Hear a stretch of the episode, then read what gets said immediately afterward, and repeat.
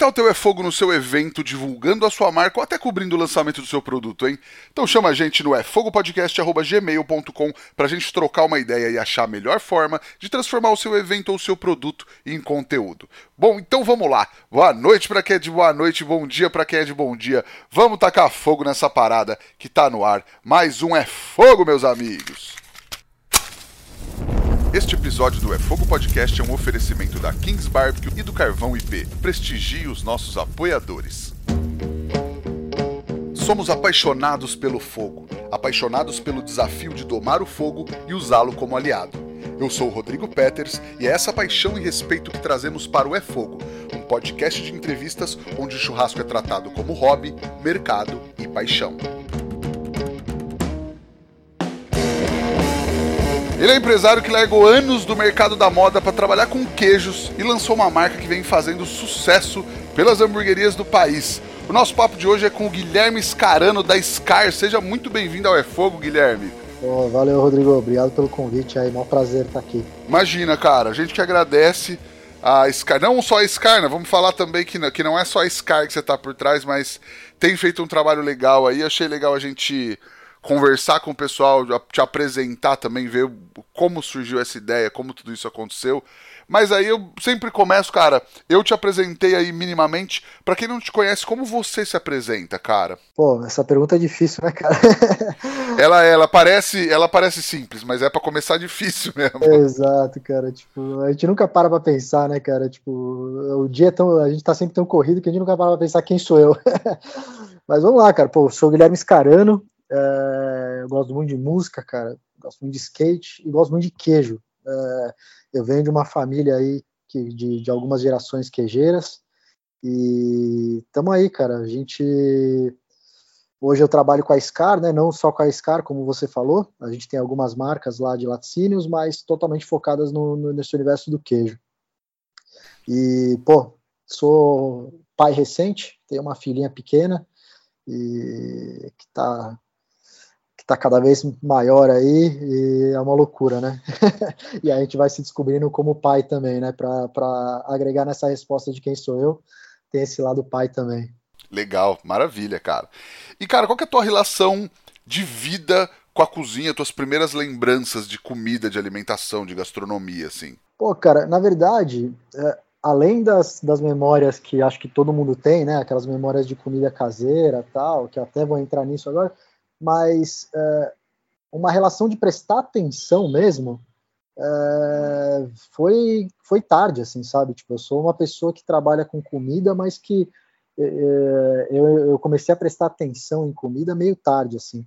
É, eu desde pequeno tenho meu, minha, meus restaurantes, né, que eu vou desde criança, os pratos que eu gosto.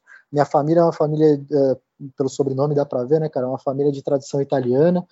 Então, sempre comi muita massa, sempre tive um relacionamento com a, com a cozinha italiana. E sem querer bater na mesma tecla, cara, com queijo, sabe? Tipo, eu sempre tive um relacionamento muito doido com queijo, sempre amei queijo.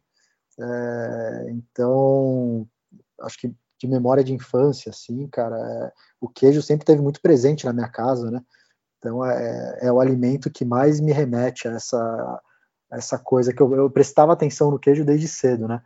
E a parte de gastronomia mesmo, cara, de prestar atenção em comida, em preparações, e interessar por isso, veio bem mais velho, assim, veio tipo há pouquíssimo tempo atrás, na verdade, sei lá, uns 10 anos atrás, que eu comecei a prestar atenção e me interessar por diferentes culinárias e, e tentar juntar tudo na minha cabeça, assim.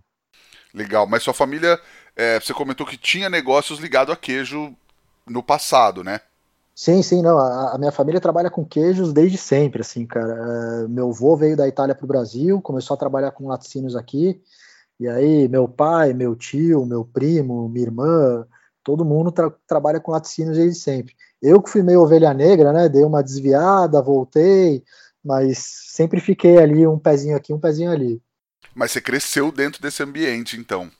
Exatamente, cara. Cresci com em volta de muito queijo, visitando fábrica, visitando pasto. Uh, cresci dentro desse mundo de queijo, cara, sempre comendo muito queijo. É muito legal, né, cara? E você falou, comecei a lembrar, eu cresci em Penápolis, né, no interior de São Paulo, aqui mais para trás de Bauru, E quando eu era criancinha, assim, tipo, sei lá, seis anos, meu avô ia no sítio, pegava uh, um galão de, de leite que tinha para levar no laticínio da cidade, que era uma cooperativa.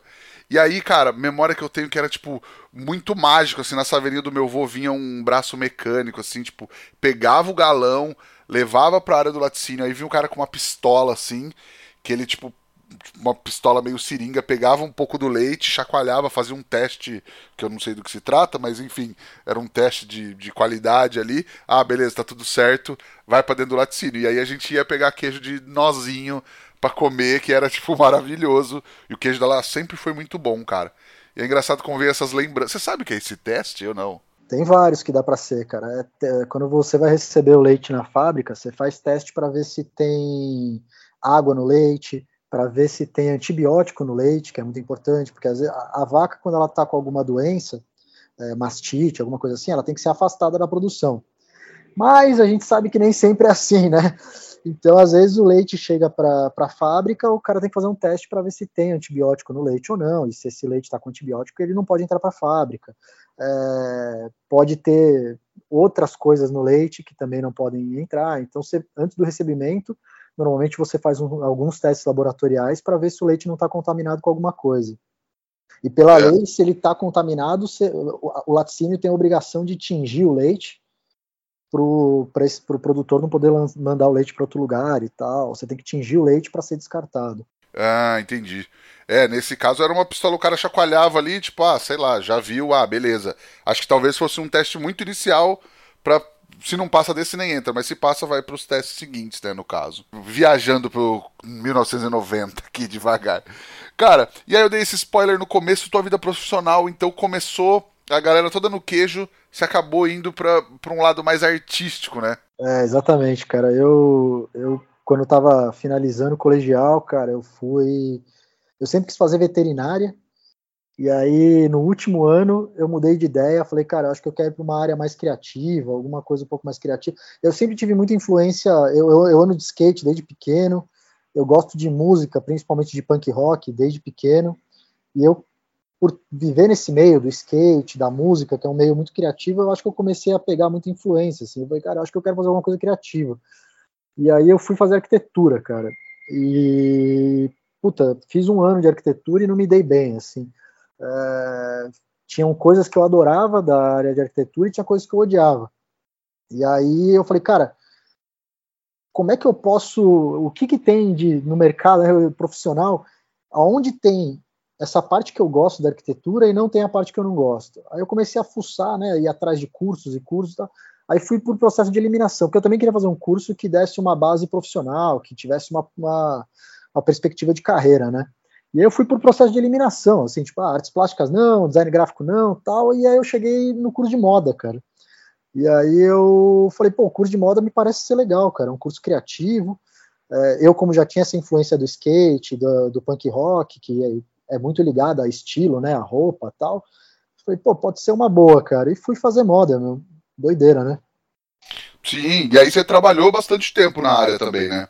Trabalhei, cara. Eu comecei durante a faculdade, eu já eu sempre quis trabalhar na área de moda, mas voltada para a área de esportes, né? Muito por causa do skate. E eu dei, eu até considero que eu dei sorte, né, cara, que eu na época que eu estava na faculdade, eu consegui um estágio numa multinacional que tinha algumas marcas gringas de skate, surf. Então, pô, para mim foi o paraíso, né, cara? Eu, me, eu podendo trabalhar na área que eu escolhi, na área que eu, que eu tinha como hobby, né, que era o skate, o esporte esporte de ação tal. E aí eu fui crescendo nesse mercado de, de multinacionais de, de roupa para skate surf. E trabalhei durante muitos anos nesse mercado. É, e foi muito legal, assim, tipo, cheguei a trabalhar na Nike, na LRG, é, na Element, na Billabong, trabalhei em várias marcas bacanas, na Ruka, é, ajudei a trazer a Ruka para o Brasil, então foi uma época muito bacana, mas que aí também chegou um pouco no meu limite, assim. E, era isso que eu ia te perguntar, como é que foi esse limite, assim, o que que te fez sair, foi, você queria antes sair da moda ou entrar numa nova área, tipo, como foi essa, essa migração, esse estopim, assim? O mercado de moda, ele é bem complicado também, porque ele é um mercado, como eu falei, né, eu entrei na moda por causa do lado criativo, só que o dia a dia criativo, cara, não te dá muito resultado financeiro. Se você quer ficar lá só na parte criativa, você acaba não tendo muito retorno financeiro. É, o que dá retorno financeiro na moda é quando você está trabalhando nessas empresas grandes, como uma, uma Nike, tá falando do mundo de esportes, tá? Que é onde eu entendo. O mundo da moda de passarela eu não entendo nada. É, quando você vai. Para você ter uma carreira bacana, você tem que ir para essas empresas gigantes, né? Para multinacionais, tipo Nike e tal. E aí acaba virando um trabalho bem burocrático, né? Acaba virando uma empresa gigante, multinacional, você acaba virando coordenador, gerente, diretor tal. E aí eu me vi sentado atrás do computador, mais no Excel do que no desenho, mais no Excel do que na, na parte criativa. Então eu falei, putz, cara, eu entrei nessa área para trabalhar com a parte criativa e no final acabei trabalhando com uma coisa qualquer, né, cara? Eu tô aqui sentado atrás de um Excel, que não é nada contra, mas é que não é a minha vocação, não é meu negócio, né, cara? Então, eu falei, ah, cara, não vai ser para mim e tal. E aí eu até acabou, e de novo, eu acho que eu dei sorte, cara, porque eu recebi uma proposta para trabalhar para uma empresa francesa na Inglaterra, em 2013. Os caras tinham um projeto de fazer uma rede de varejo lá, de, de roupas de esporte radical, e o cara me convidou para montar todo o conceito dessa loja, fazer a curadoria e tal, e eu fui para lá. Era um projeto de um ano.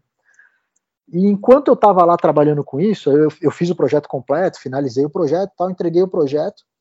Só que enquanto eu estava morando lá, eu me envolvi com o mundo do queijo artesanal europeu lá. Eu tinha uma loja que eu visitava bastante, que era La Fromagerie, e eu acabei virando amigo da, da dona lá por, eh, por muita insistência e consegui arrumar um, um trabalho lá. Eu falei para ela, cara, eu quero aprender mais sobre o queijo artesanal europeu, porque no Brasil, na época, o, o, Brasil agora tem uma cultura de queijo artesanal muito grande e tal, mas é muito recente, né? Falei, cara, eu quero muito aprender aqui sobre queijo artesanal, porque eu conheço bastante sobre queijo mais tradicional, aqui commodity, né, mussarela, queijo prato. E aí eu arrumei um trabalho lá, e aí comecei a trabalhar na, na loja de queijo lá, cara, maturando queijo e tal, e aí meio que acendeu essa paixão pelo queijo, assim. É, e aí plantou uma, uma sementinha, cara. Quando eu voltei da Inglaterra, eu ainda não saí do mercado de moda. Eu ainda voltei e por comodidade voltei para o mercado de moda, tal, não sei o que lá. Mas só confirmou que não era isso que eu queria, cara. Eu fiquei mais uns dois anos trabalhando no mercado de moda, mas sempre querendo fazendo projeto de como trabalhar com alimento, como trabalhar tipo queijo, tal, tal. É, e aí, cara, eu resolvi sair de tudo e montei um bar, velho. Nossa, o sonho de todo todo jovem, né? Exato, cara. Eu falei, olha, eu não sei o que eu quero fazer, eu não quero trabalhar com o queijo, o que minha família está fazendo no momento, eles estão lá na deles, eu não vou, não vou me meter.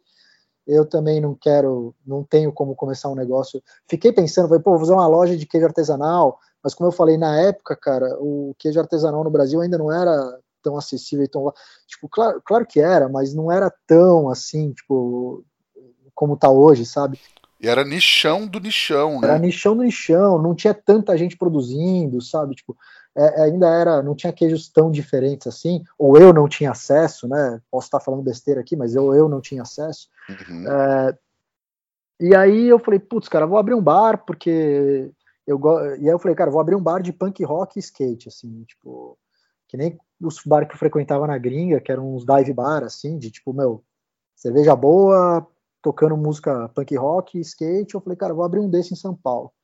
E aí o bar se chamava Scar. Eu abri em 2018 o bar. Ah, que legal. É, e ele funcionou até 2021 na pandemia.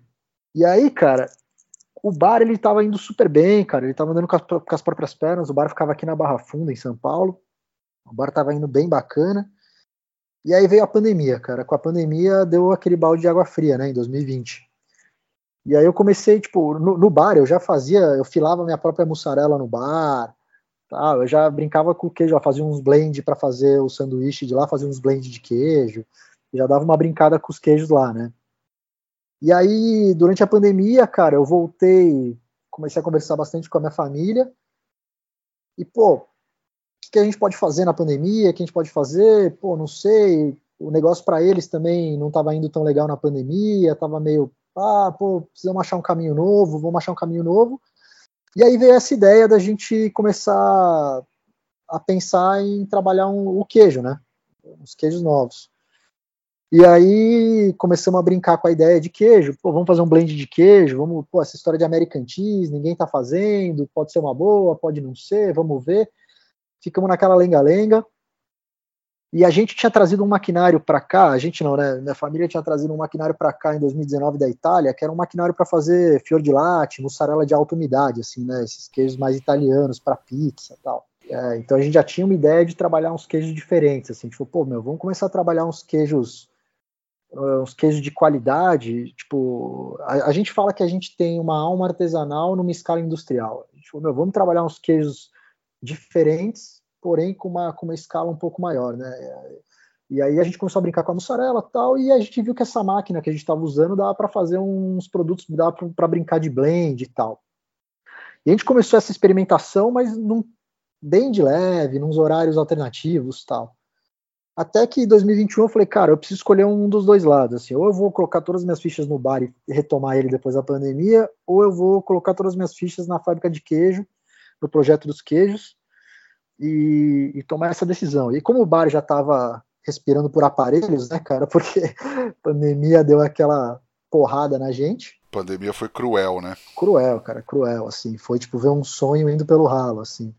Uhum. Mas que hoje eu até acho que, tipo, muito doido, né, cara? Como as coisas acontecem quando tem que acontecer. Deu para aproveitar bem o bar durante três anos, deu para viver o sonho durante três anos, e nada me impede de no futuro reabrir ele, né? Claro, com certeza. Eu falei, cara, quer saber? Eu acho que o melhor caminho é a gente para a história dos queijos, né? Então eu já estava tudo ferrado de grana também, já tinha gastado todo o dinheiro que eu tinha guardado durante minha carreira toda com o bar. Até poderia, sabe, pegar um empréstimo tal, tentar fazer o bar reviver, mas falei, cara, eu acho que eu nem tenho mais condições. Então vamos, cara, vamos, vamos ver essa história do queijo, vamos ver se vai dar certo. E aí botamos todas as fichas no queijo. E aí estamos aí. Legal. E aí o, o início foi com esses queijos é, de derretimento, assim, mais nessa pegada da American Cheese, ou foi no do fior de latte também? Qual foi o, o primeiro caminho? Não, cara, o primeiro a gente trouxe o maquinário para trabalhar na fior de latte. Só que durante a pandemia, cara, toda a cadeia né, alimentícia estava complicada. Então a gente, meu, nem conseguia fazer muito teste e tal. E aí a gente começou a brincar com os blends de queijo. Foi aí que deu o estalo. A gente falou, pô, vamos fazer um American Cheese, porque não tem ninguém fazendo esses blends de American Cheese e tal.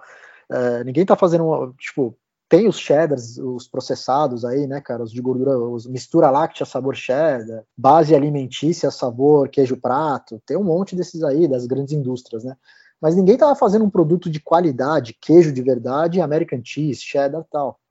E isso é um negócio que a gente viu muito. A gente tinha um pessoal lá fora fazendo, tal, a gente falou, cara, talvez a gente consiga brincar com alguma coisa assim aqui. E a gente começou a brincar com isso.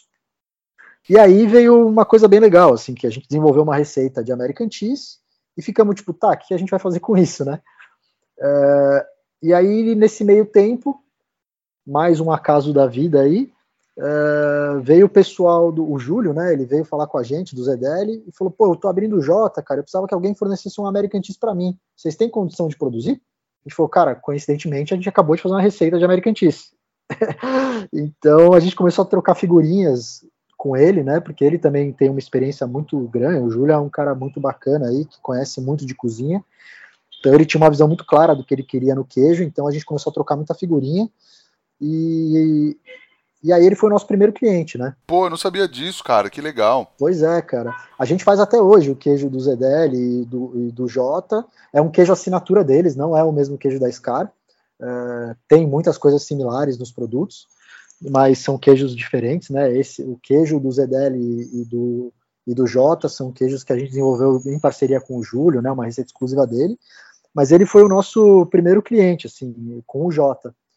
E deu super certo no Jota, assim, tipo, o queijo funcionou super bem, e a gente falou, pô, então vamos fazer a nossa marca e vamos pro mercado.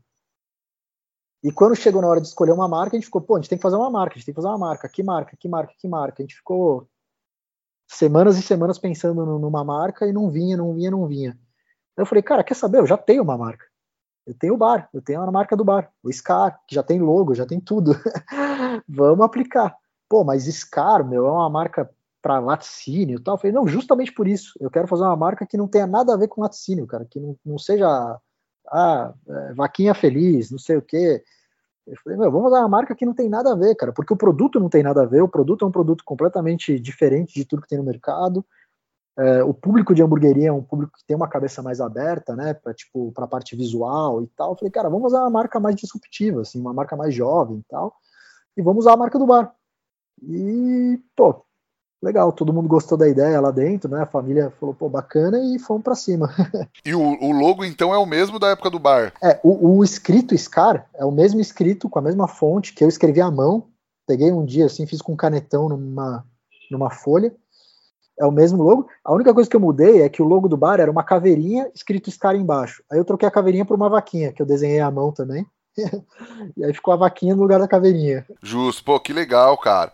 E eu até ia te perguntar isso, assim, se teve alguém no mercado que ajudou, que testou, que foi fazendo esse trabalho, mas provavelmente foi, foi o trabalho que vocês fizeram no começo com o Júlio, então. Sim, e aí também tem outros, né, cara, tipo o Santi, por exemplo, o cara da, da borracheria, do antigo Underdog, Sim. cara, ele foi o nosso segundo, ter, segundo ou terceiro cliente, se não me engano, e, pô, ele, cara, foi um cara super importante pra gente no começo também, pra... ele gostou muito do produto, cara, e vestiu a camisa, assim, sabe, tipo, pô, meu, eu vou divulgar o produto por conta própria, assim, a gente não fez parceria nenhuma, assim, ele só falou, pô, quero usar o queijo de vocês, porque gostei pra caramba, vamos fazer um queijo junto, até foi uma história mais engraçada que isso, assim, tipo, a gente foi lá, levou para ele as amostras, batemos um papo com ele, ele falou, ó, oh, meu, eu não tenho tempo de testar agora, tal, depois eu testo, tá bom?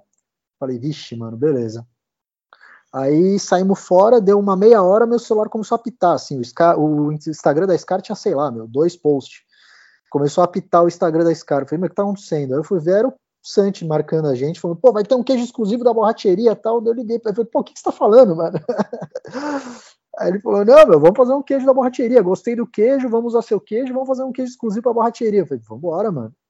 Então ele foi um cara que deu muita força no começo também, cara. É, tiveram muitas peças importantes aí no começo, cara, bastante gente bacana que simplesmente por gostar do produto e acreditar na ideia do produto e entender que o mercado de hamburgueria precisava de um produto assim, apoiou e ajudou a divulgar por sabe, o Tiagão da Smart, cara, da, da Smart Burger. Sim, passou por aqui recentemente também. É, então o Tiagão foi um dos primeiros também que a gente levou a amostra lá para ele, ele fez a mesma coisa que o Santi, cara, postou e, mano, explodiu o celular no dia, porque ele provou o produto, falou, mano, as pessoas precisam saber desse produto tal. Então, a galera divulgava porque gostava do produto, assim, sabe? Tipo, o mercado hamburguero abraçou muito a gente, assim, e foi muito legal, porque foi muito uma relação de, tipo, de respeito, né? De, tipo, cara, eu, eu tô divulgando seu produto porque eu gosto do seu produto, mano. Não é porque você é bacana, não é porque você é gente boa, é um produto que eu acredito e legal, cara, sabe? Então a gente ficou muito contente com isso, assim. Sim, e acho que uma das principais coisas é o que você chegou a comentar, né? Que é industrial,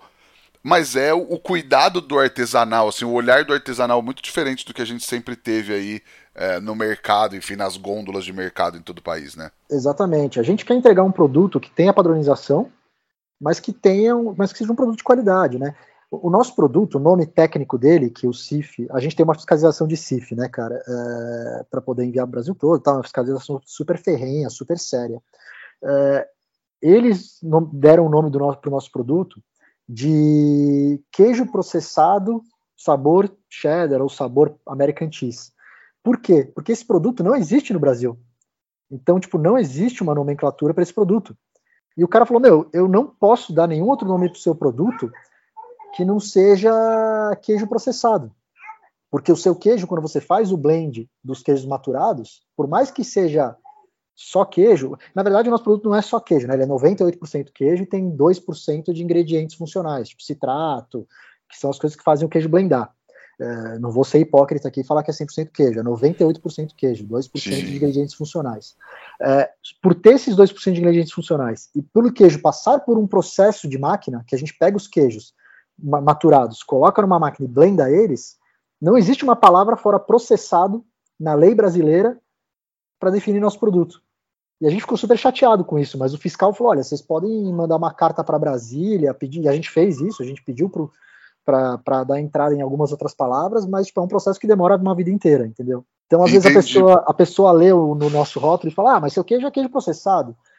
Não, e aí ele sempre relaciona ao queijo processado, que é gordura vegetal, água, amido, é, saborizante, pá, pá, pá, e o nosso queijo é completamente diferente disso, apesar de ter essa palavrinha aí no meio até a concorrência bate muito na gente, assim, os caras falam muito, tipo, é, o queijo deles é industrial também, eles falam que é queijo de verdade, mas é processado, o cara não conhece o nosso processo e, sai falando aí, entendeu?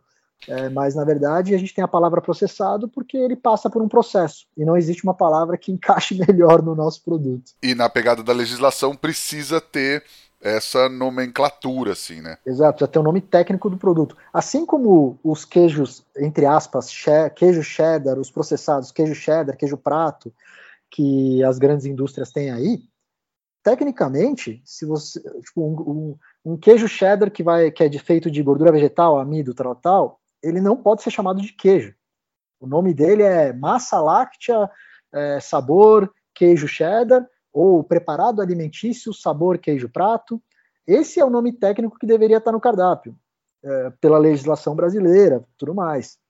Mas não existe isso, não existe essa fiscalização, tal. Se você pegar uma barra de queijo processado de gordura vegetal e amido e você lê, não está escrito queijo em lugar nenhum. Está escrito tipo massa láctea, sabor não sei o que, preparado alimentício, sabor não sei o que. O nosso, a primeira palavra é queijo processado, porque 98% do nosso produto é queijo. Legal. Então, é, esse nome técnico é uma coisa de legislação mesmo. Boa. E aí, cara, o American Cheese é uma coisa que muita gente vem fazendo aí, ensinando a receita e tudo mais. Então é um queijo que dá pra galera fazer na própria hamburgueria, no próprio restaurante e tal. Mas é, do trabalho de vocês, além da praticidade de receber ele pronto já, o que, que você vê de diferencial, assim, que vocês entregam diferente do cara fazer o, o dele? Cara, eu acho que eu gosto pra caramba, eu, eu, eu acho muito legal as pessoas que fazem o próprio American Cheese na casa, cara, eu acho... Primeiro que American Cheese é um, é um queijo, né, é, não tem uma definição clara para American Cheese. American Cheese, tecnicamente, a definição clara seria um queijo americano processado. Agora, lá nos Estados Unidos, tem diversos tipos de American Cheese. Tem American Cheese com gordura vegetal, sem gordura vegetal, tem vários perfis de sabores de American Cheese. E aqui no Brasil a gente tem um pouco desse preconceito de achar que American Cheese é o queijo de gordura vegetal. É, então, começa por aí. Para mim, American Cheese é um perfil de sabor. É, e aí você pode chegar nesse perfil de sabor, cara, depende. Lá nos Estados Unidos mesmo tem diversos tipos de American Cheese. E aí a gente, a, a gente fez um American Cheese que eu gosto muito do In-N-Out, por exemplo, que me, eu, eu, tentei chegar num perfil de sabor que me remetesse à minha memória afetiva de American Cheese. É, então, isso é a, a, parte pessoal. Agora, a parte.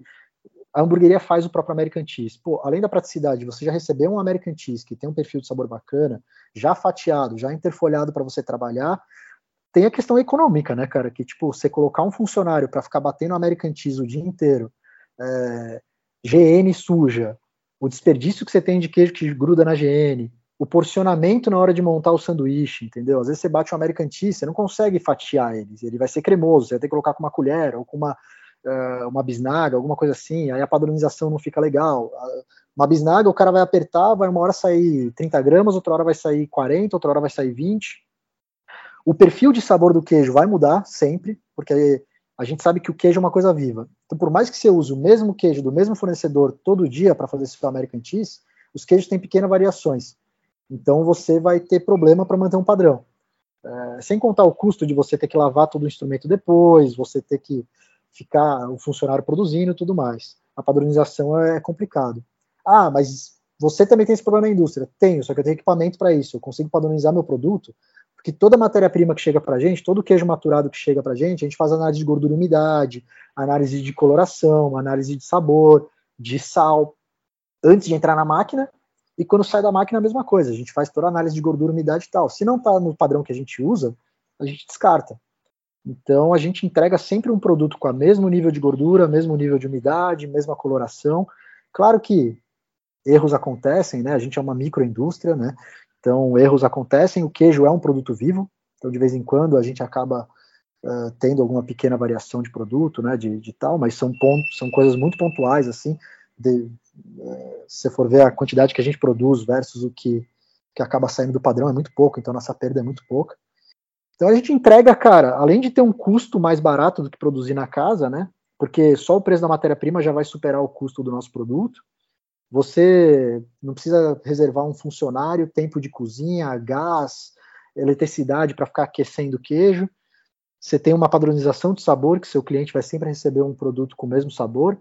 Putz, cara, não sei nem mais o que te falar aqui, cara. Acho que padronização de derretimento, eles sempre têm o mesmo derretimento. Acho que já tem argumento suficiente aí, né, cara? Já vendi Com bem meu produto aqui, né, cara? Com certeza. Não, você falou, você falou bem pra caramba. E foi muito legal. No começo do ano eu gravei um episódio com o Tadeu do canal Hang e a gente tava falando isso, assim, ah, o cara que quer fazer na hamburgueria o próprio pão. O cara que quer moer o blend, moldar, falei com o Thiagão da Smart também, a gente tava falando do, do, da Beef Boutique e tal. O cara que quer moer e moldar o próprio blend na casa até. Tipo assim, beleza, você pode fazer.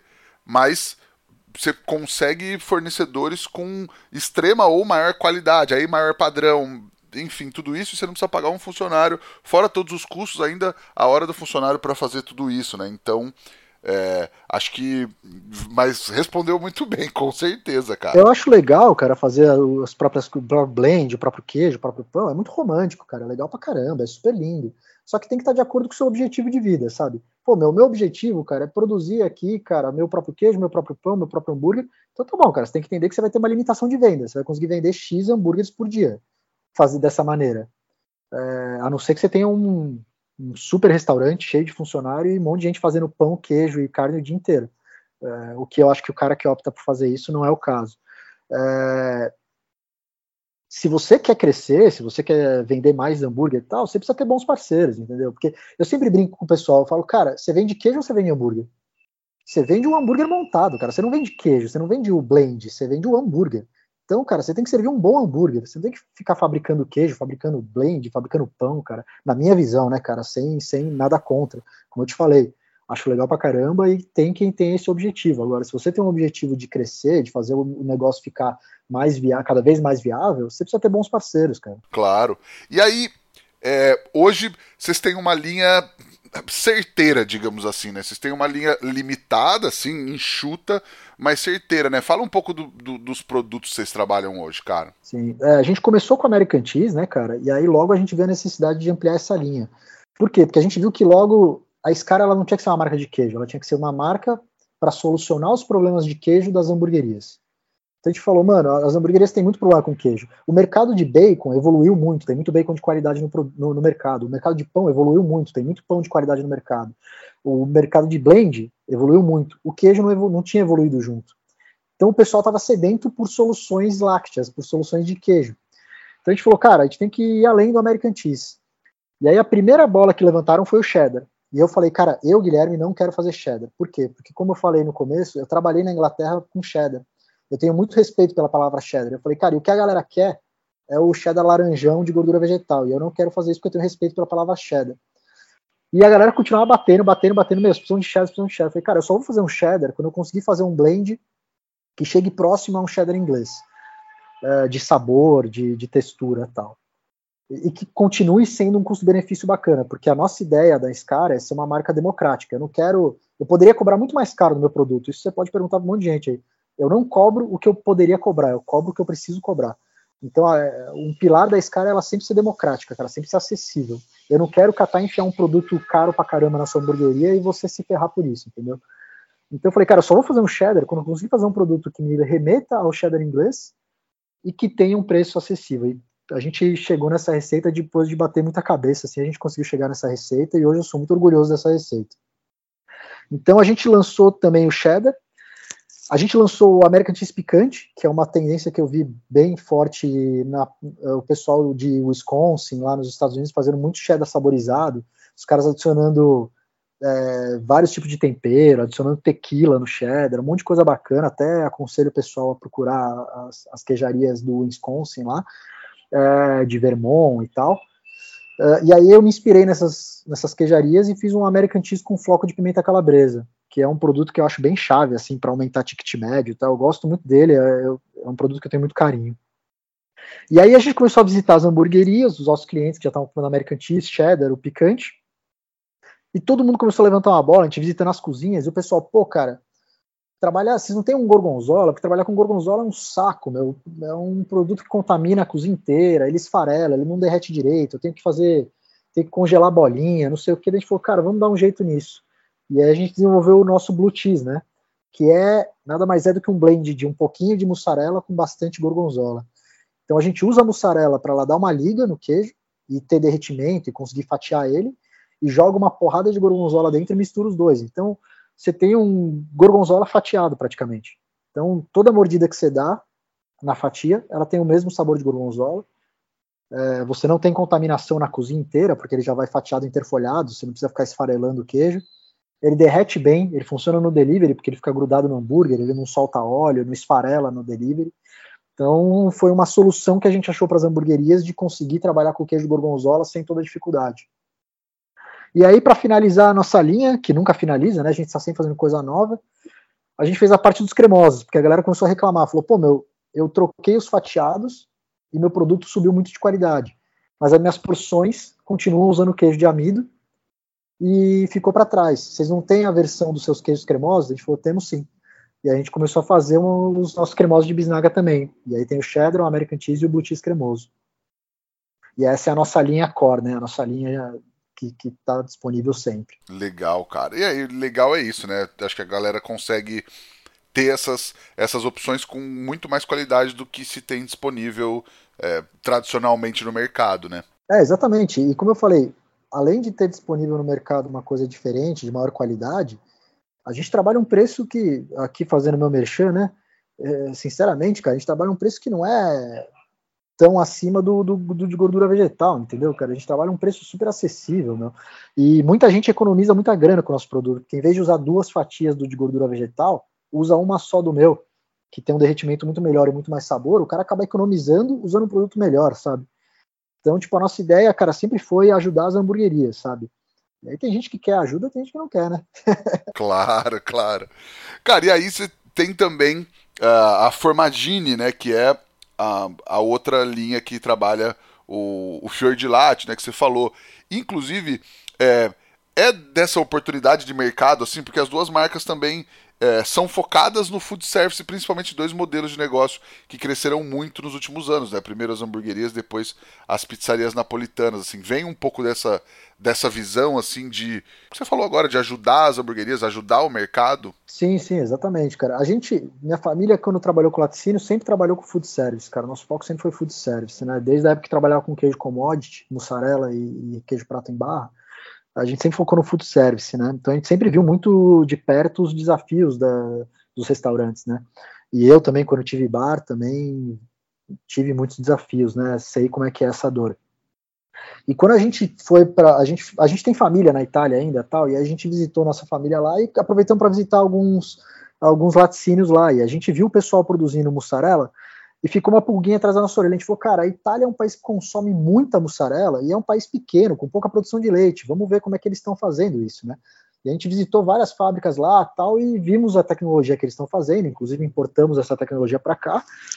E falamos, pô, cara, por que que no Brasil toda pizzaria usa a mussarela commodity, né? Que a mussarela do Brasil, ela é uma mussarela mais seca, ela é uma mussarela que sempre foi pensada para padaria, né, para o supermercado, para fatiar para usar no lanche, não para pizzaria. Então a gente cresceu aí comendo pizza com uma mussarela um pouco mais seca, que solta muito óleo e tal. A gente falou, pô, meu, vamos ver de fazer uma mussarela que faça sentido para pizza, né? Que seja pensada para pizza, principalmente com esse boom das pizzas napolitanas, né? Tive muita pizzaria napolitana aí usando mussarela tradicional, né, cara? E a gente falou, puta, cara. E aí, diferente do que muita gente pensa, o maior consumo de mussarela na Itália para pizza não é de mussarela de búfala, é de mussarela de vaca, né? Então a gente falou, pô, meu, vamos fazer, vamos tentar introduzir essa mussarela de vaca, mas uma mussarela bacana, que tem um derretimento bom, né? Tipo uma fior de latte mesmo, né? A fior de latte, o nome dela é fior de latte porque ela é redondinha. A gente trouxe um formato diferente, mas eu gosto de falar de fior de latte porque é a mesma massa, né? A mesma fermentação lenta, fermentação longa. É um produto que tem um cuidado especial, assim, é uma mussarela que tem um tipo de fermento diferente, fermenta por mais tempo, tem uma umidade maior, é um produto que dá muito mais trabalho fazer. E aí a gente trouxe como eu te falei no, no começo, né, a ideia era lançar esse produto antes da SCAR, sabe? E aí depois que a SCAR se estabilizou, a gente falou, pô, vamos voltar para aquela ideia da mussarela e vamos dar um gás nessa mussarela, né?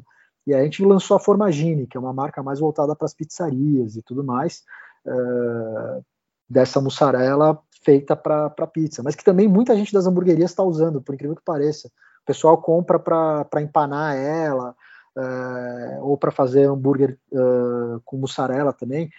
E aí vamos até falar em primeira mão aqui, eu não sei quando que esse podcast vai sair, mas a gente vai lançar agora a nossa fior de latte, né, que é um, a nossa fior de latte redonda, que ela tem 8 centímetros, a gente vai lançar ela agora na Scar, já fatiada, com fatias de 30 gramas. Não sei se esse podcast vai pro ar antes da gente lançar o produto ou não, mas se for, ó, é um spoiler.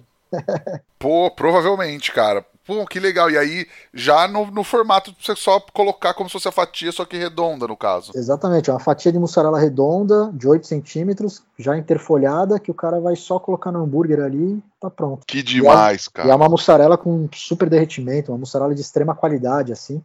E nesse caso não é blend de queijos, é literalmente uma mussarela mesmo, cara. Pô, sensacional, cara. E eu sempre falo aqui para vocês, se você vai começar um negócio, fala o mais rápido possível com a Kings Barbecue para ver qual equipamento se encaixa melhor no projeto do seu negócio. A Kings é a maior e melhor fabricante de smokers do Brasil e vai te ajudar a achar o pitch ideal para você começar da melhor forma possível. E você ainda pode financiar seu pitch em até 24 meses. Chama a Kings e fecha com certo. Guilherme, qual é aquela dica que você gostaria de ter recebido lá atrás quando você começou que você acha que teria feito toda a diferença para você, cara? Caramba, essa, essa aí é outra pergunta complicadíssima, né, cara? Porque é tanta, cara. a gente dá tanta então... cabeçada, tanto murro em ponta de faca, cara. Mas eu vou te responder isso, cara, não num contexto profissional, porque acho que, como eu falei, cara, no contexto profissional a gente tá aprendendo todo dia, cara. Todo dia eu falo, putz, gostaria de ter aprendido isso antes, gostaria de ter aprendido isso antes mas eu vou até responder isso mais no âmbito pessoal, assim, tipo, de meu. É, eu sou um cara muito intenso, assim, eu, eu, eu, quando acredito em alguma coisa, eu quero que todo mundo acredite que nem eu, sabe? Quando eu acho uma ideia boa, quando é meu produto, cara, eu acredito muito nele, eu acho ele um produto muito bacana, muito bom, e aí eu sou muito intenso, às vezes, para tipo, meu, você tem que gostar do meu produto, cara. Então, às vezes eu falo, cara, se eu pudesse ouvir o conselho de alguém lá de trás, eu ia falar, pô, meu, calma, vai com calma, dá tempo ao tempo, as coisas vão acontecer. Eu quero que eu quero que todo mundo conheça meu produto, quero que todo mundo saiba, que todo mundo use. É, eu sou ansioso pra caramba. Então, meu, ouvir eu teria economizado muito fígado aqui, muito muito estresse, muita ruga, se eu tivesse, sabe, tido mais paciência, ouvido, falar, meu, deixa tempo ao tempo, deixa as pessoas é, verem sua ideia, não adianta você forçar sua ideia nas pessoas, faz seu trabalho, faz bem feito, que uma hora as pessoas vão ouvir a sua história, entendeu? Uma hora as pessoas vão ouvir o seu, seu evangelho, aí, o que você quer, o que você quer passar para frente. Boa, legal, cara, maravilhoso. A gente chega agora, Guilherme, não, lenha na fogueira, onde teoricamente a gente fala de polêmica aqui no podcast. Pode mandar? Pode, né, mano? Pô, eu, eu mesmo já joguei umas aí no meio.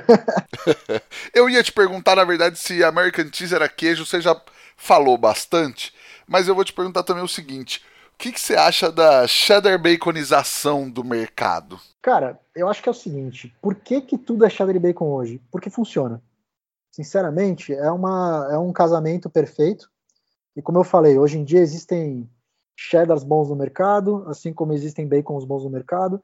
Então eu acho que é tipo, é que nem arroz e feijão, é uma combinação que funciona, é uma combinação que é universal e que é que é unânime, né? Todo mundo gosta.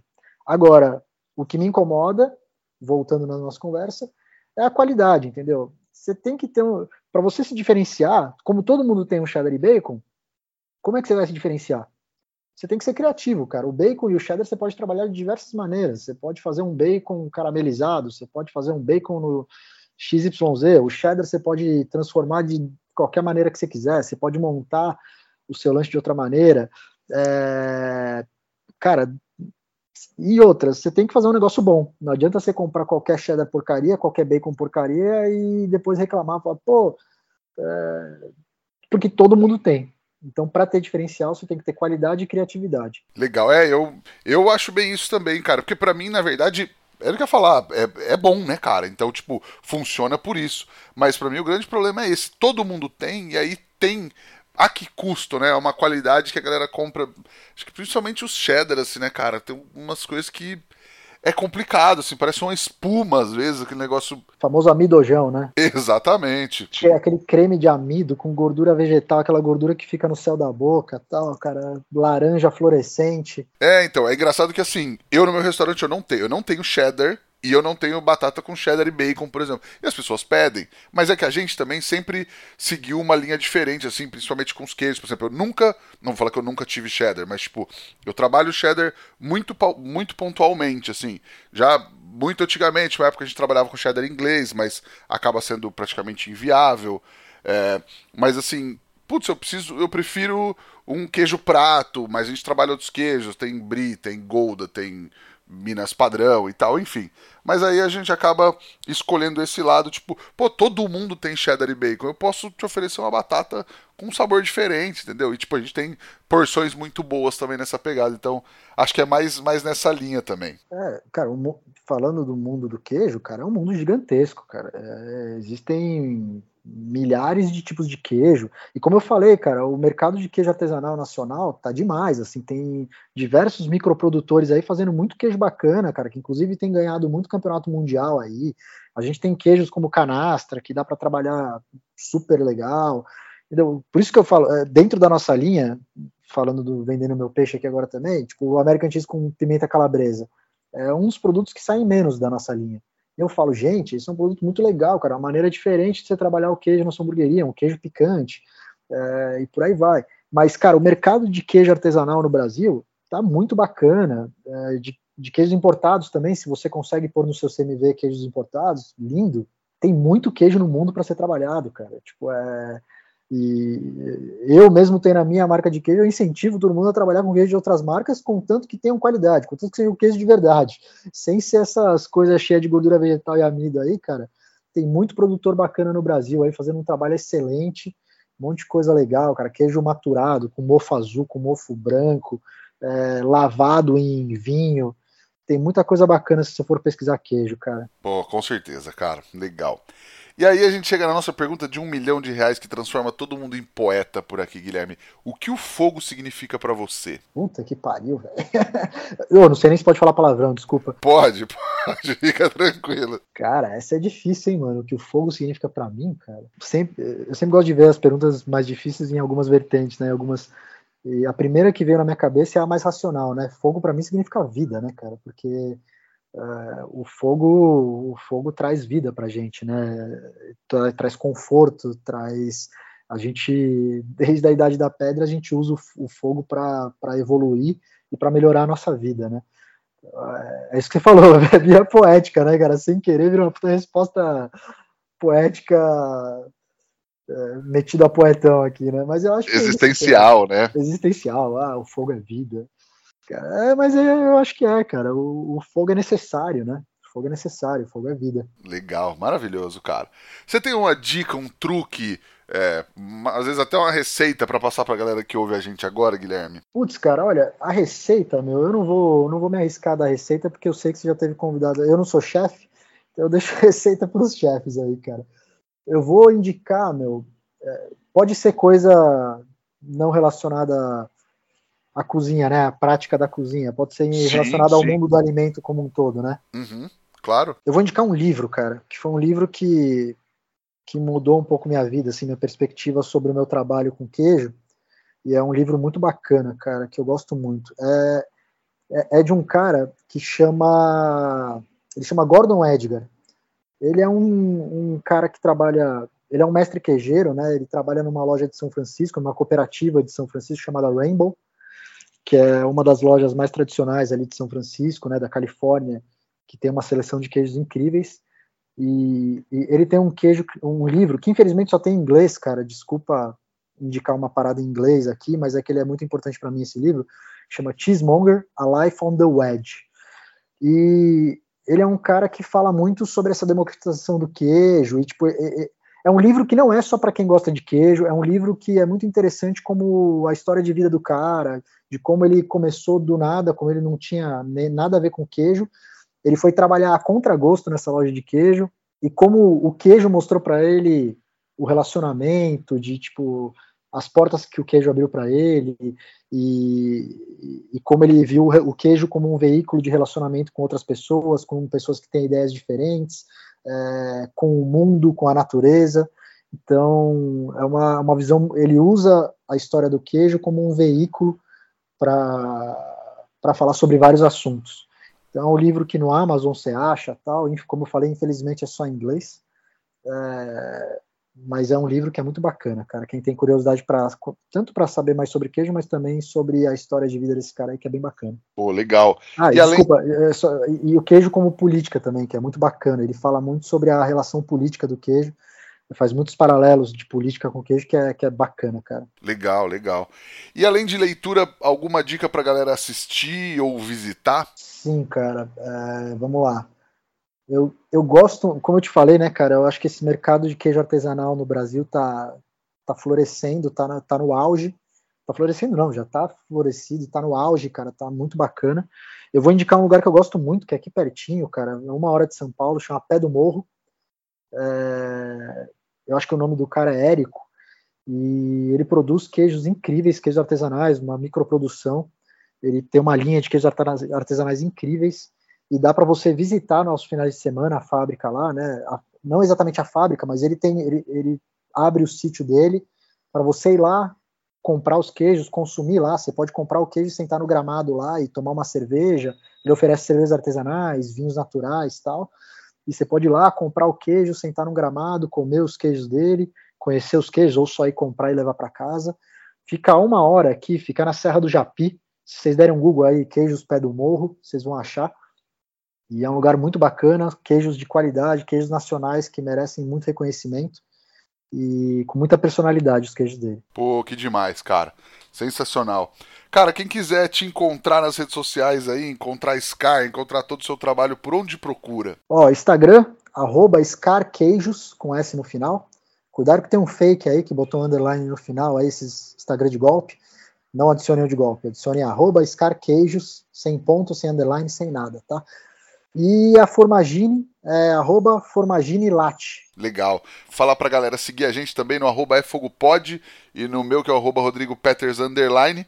E é isso aí, cara. Ajuda a gente a espalhar a palavra do fogo. Manda o podcast pro amigo. Manda aquele para aquele amigo que tá usando só cheddar tranqueira no restaurante dele, se ele não conhece a Scar ainda, pelo menos para ele procurar coisa boa para trabalhar. Cara, brigadão por ter topado, foi muito legal ouvir tua história e ouvir toda, todo esse desenvolvimento e todo esse seu envolvimento com queijo e tudo mais. Brigadão mesmo. Rodrigo, eu que agradeço o convite. Espero que eu não tenha falado demais aí, porque eu me empolgo quando eu vou falar do, do, do meu universo aqui, do, dos meus produtos. Eu tenho muito carinho pelos meus produtos. Acabo falando demais. Espero que não tenha sido chato pros ouvintes aí. Desculpa qualquer coisa. Imagina, cara. Tenho certeza que não. E é dos que falam bastante que a gente gosta mesmo. Fica tranquilo. Maravilha, cara. Obrigado pelo convite. Foi um prazer, Rodrigo. Eu que agradeço mesmo. Queria agradecer também a Kings Barbecue e ao Carvão IP pela parceria de sempre. E agradecer você que nos ouve aí do, no fone, no carro, fazendo compra, lavando louça. Já sabe, semana que vem tem mais. Valeu, tchau. Falou.